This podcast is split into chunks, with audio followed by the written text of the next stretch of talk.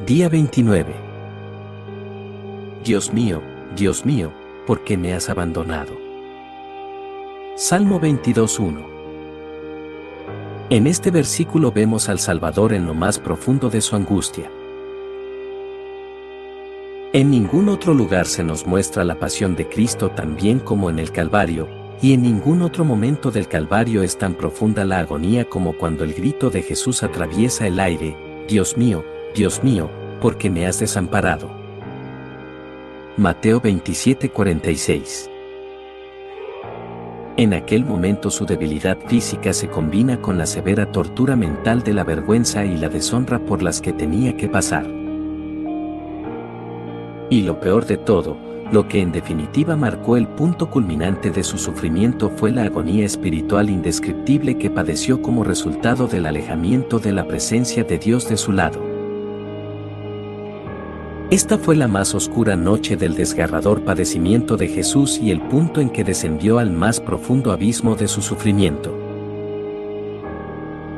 Ningún ser humano es capaz de comprender plenamente el significado de sus palabras, aunque a veces nosotros también deseamos exclamar, Dios mío, Dios mío, ¿por qué me has desamparado? Hay etapas de nuestra vida en las que, nubes y oscuridad, Salmo 97.2, opacan el brillo de la sonrisa del Padre, pero siempre debemos recordar que Dios nunca nos abandona.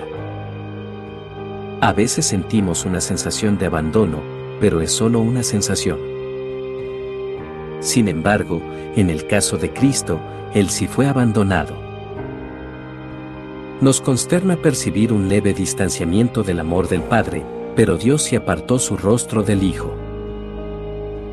¿Quién podría alguna vez calcular la tremenda agonía que esto le produjo?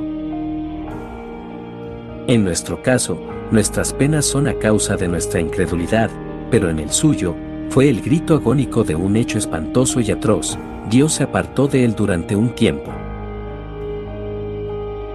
Ay, pobre alma afligida, tú que una vez viviste ante el brillo del rostro de Dios pero que ahora te encuentras en la oscuridad, recuerda que Él nunca te ha abandonado. Dios, oculto tras las nubes, sigue siendo nuestro Dios como cuando brilla en el pleno esplendor de su gracia.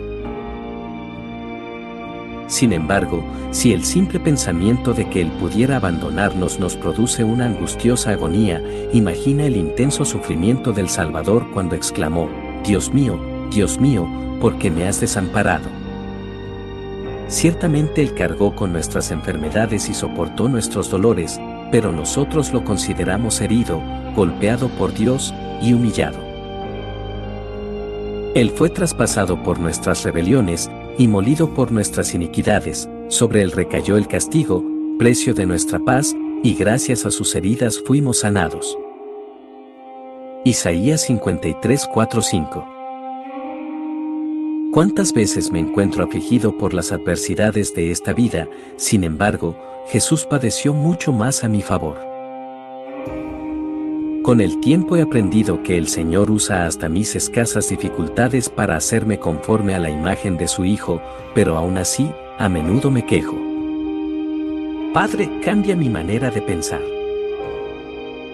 Ayúdame a considerar los sufrimientos de mi Señor Jesús cuando me siento tentado a protestar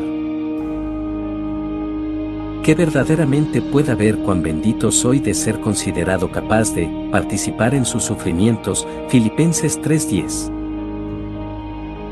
Maltratado y humillado, ni siquiera abrió su boca, como cordero, fue llevado al matadero, como oveja, enmudeció ante su trasquilador, y ni siquiera abrió su boca. Isaías 53:7.